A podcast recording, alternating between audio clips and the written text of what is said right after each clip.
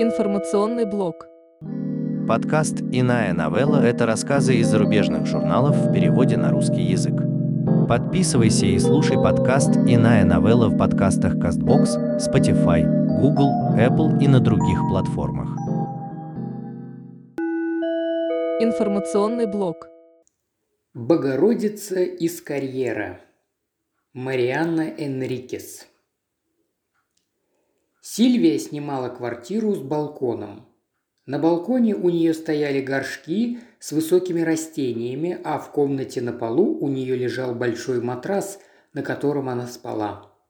В Министерстве образования она работала за зарплату, а не волонтером, и там у нее был свой кабинет.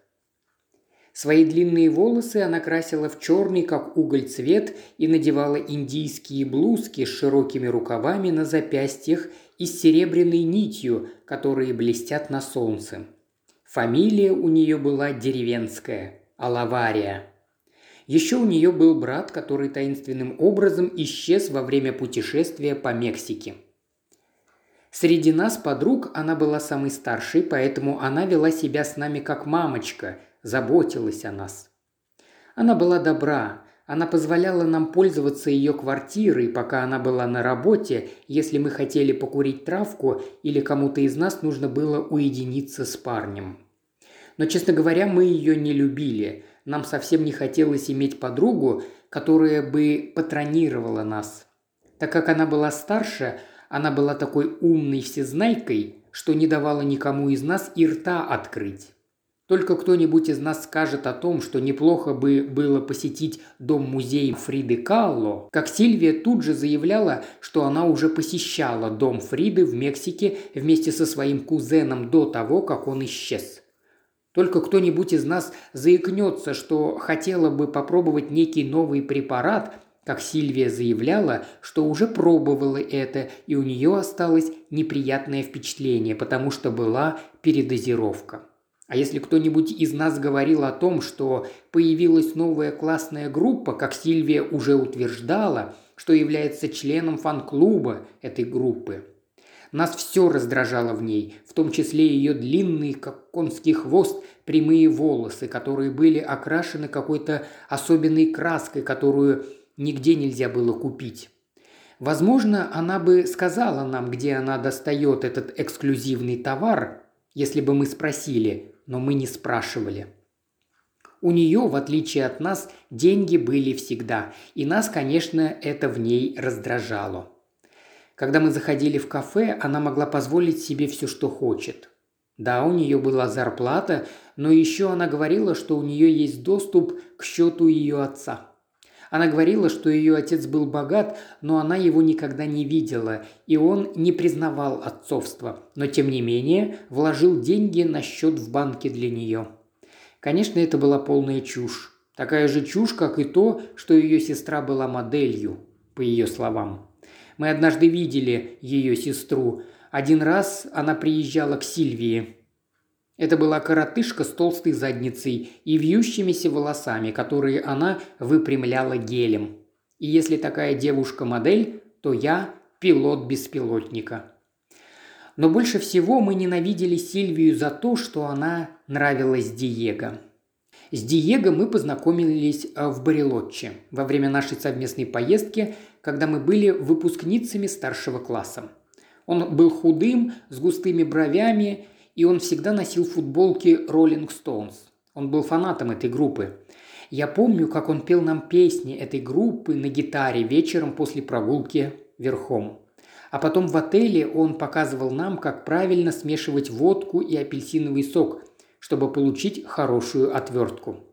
Он был очень мил с нами, но он не хотел нас целовать, не хотел с нами трахаться. Почему? Потому что он был постарше нас и считал нас маленькими девочками, или потому что мы ему не нравились. Затем, когда мы вернулись в Буэнос-Айрес, мы позвонили Диего и пригласили его на вечеринку. На вечеринку он пришел, но на нас он теперь не обращал внимания. Он полностью переключился на Сильвию. Их болтовня переросла в дружбу, и теперь мы виделись часто. Сильвия как будто околдовала его. Он с вожделением слушал все ее рассказы о Мексике. Диего и Сильвия были ровесниками, но Диего признался, что никогда не был за пределами Аргентины, а ему очень хотелось путешествовать. Так как Сильвия была уже опытная в этом деле, она с удовольствием давала советы Диего о поездке в Мексику. А он был ей благодарен. А нас это возмущало. Сильвия была такой умной, разумной, все знала, а сама при этом не показала нам ни одной своей фотки из Мексики. Это Сильвия подала идею купаться летом в карьерном озере. И мы вынуждены были признать, что это была хорошая идея. Сильвия нам сказала, что ей не нравится купаться в бассейнах, ей больше нравится естественная вода. А поскольку ближайшая река была загрязнена, то Сильвия говорила, что ей негде купаться. Мы фыркали на это замечание. Надо же, какая королевишна. Но Диего был просто в восторге от ее идеи. Впрочем, как обычно. Кто-то на работе сказал ей про карьерное озеро – Правда, ее предупредили, что купаться в карьерном озере – это опасно. Когда она спросила, почему, ей не ответили, потому что никто и не купался никогда в карьерном озере, но так говорят. И именно туда она предложила всем нам поехать в следующие выходные. И мы сразу согласились, потому что знали, что Диего скажет «да». Мы не хотели, чтобы они поехали туда вдвоем. Мы надеялись, что если он увидит уродливое тело Сильвии, он разлюбит ее и обратит внимание на нас. У нее были действительно толстые ноги, как окорочка. Она утверждала, что это потому, что она играла в хоккей, когда была маленькой. Но многие из нас тоже играли в хоккей, но у нас не окорочка. К тому же у нее была плоская задница и широкие бедра, поэтому джинсы ей никогда не подходили. Мы верили, что Диего увидит эти дефекты Сильвии и оценит наши преимущества. Сильвия также спрашивала у коллег, какое карьерное озеро самое лучшее. Ей ответили, что озеро Богоматери, в нем самая чистая вода. Но в то же время это было самое большое и глубокое озеро, поэтому и самое опасное. Располагалось оно довольно далеко, почти в конце 307-го шоссе. Говорили, что люди не ходят купаться на это озеро не потому, что оно глубокое, а потому, что у него был хозяин, владелец, купивший его.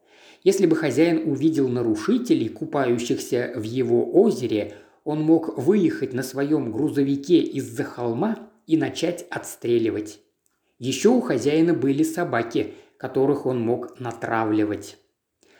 На противоположном берегу карьерного озера была установлена статуя Богоматери. Добраться до нее можно было, обогнув озеро по грунтовой тропинке. Вода перед Богородицей была неподвижной и темной, а на нашей стороне, то есть со стороны дороги, был небольшой глиняный пляж.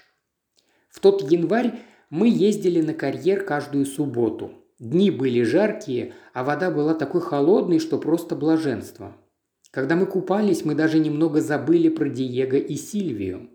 Они также забыли про нас и все чаще уединялись. Мы старались вести себя тихо и не визжать, чтобы не привлечь внимание сурового хозяина. Мы никогда никого не видели поблизости, но на обратном пути, когда мы встречали кого-нибудь на автобусной остановке, они очень удивлялись тому, что мы мокрые идем со стороны карьера. Однажды водитель автобуса сказал нам что-то странное.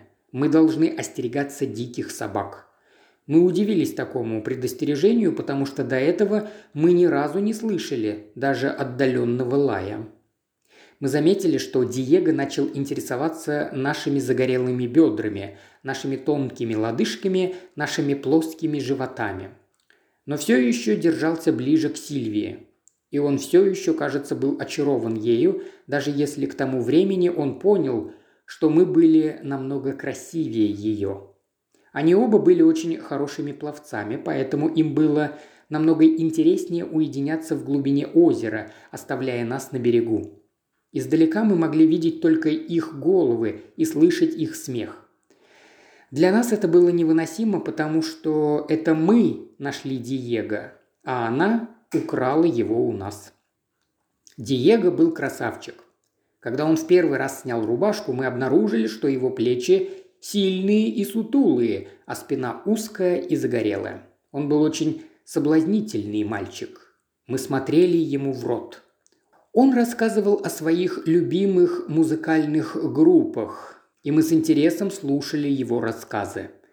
Мы начали подражать ему, слушать и любить его любимые песни. Ему это нравилось, а мы, новые фанатки, в надежде на его внимание, переводили любимые песни Диего с английского, чтобы быть в теме, чтобы познать все тонкости.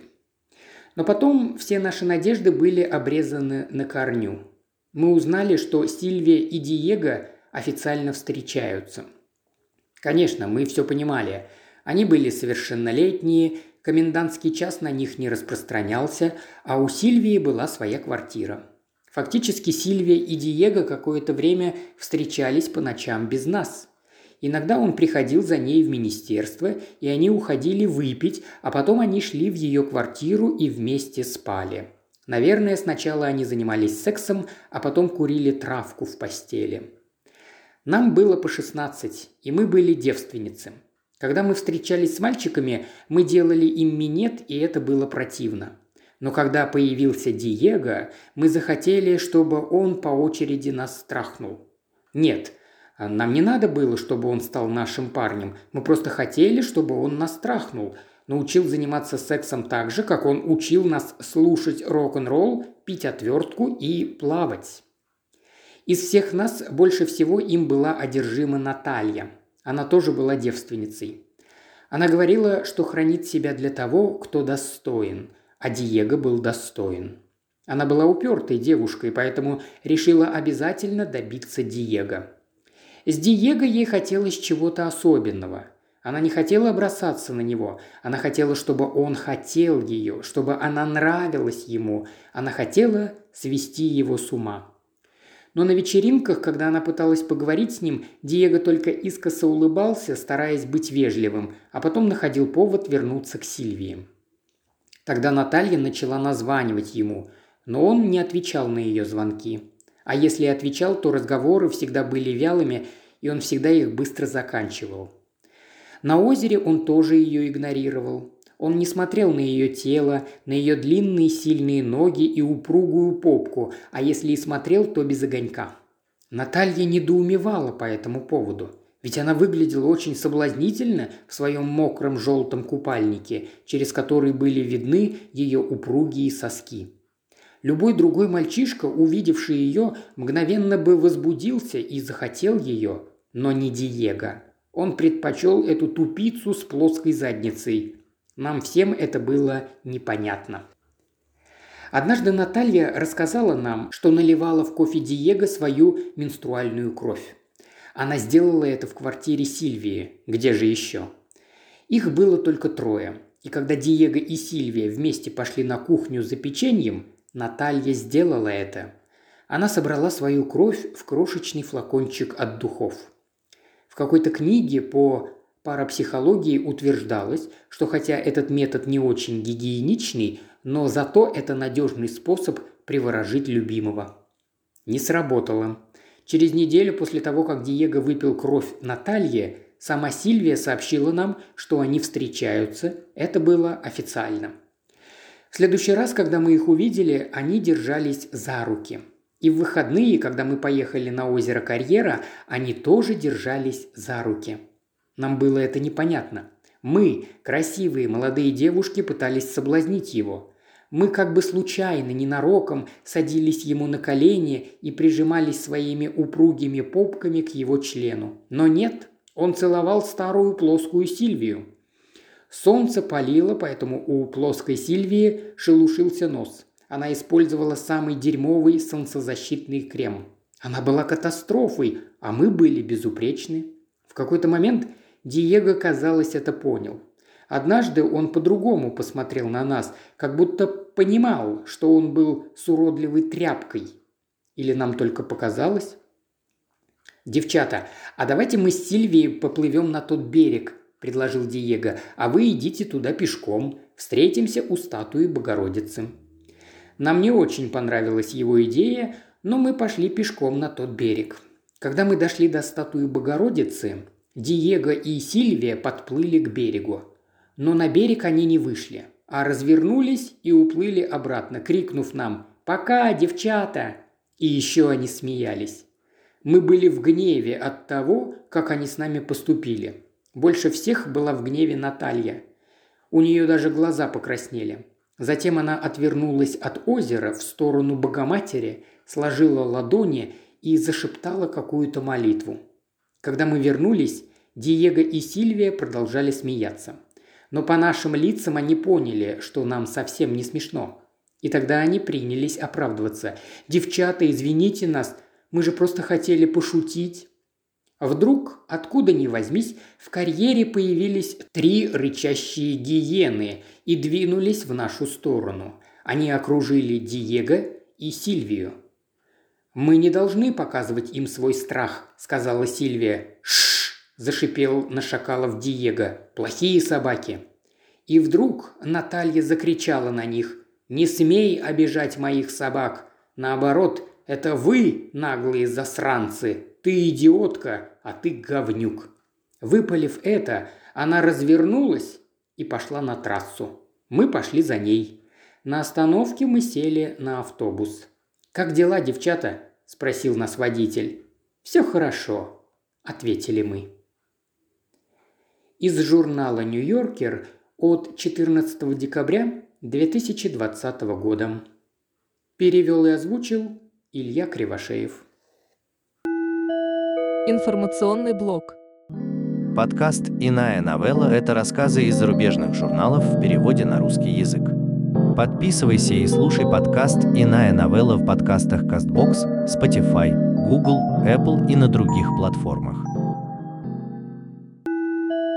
Информационный блок.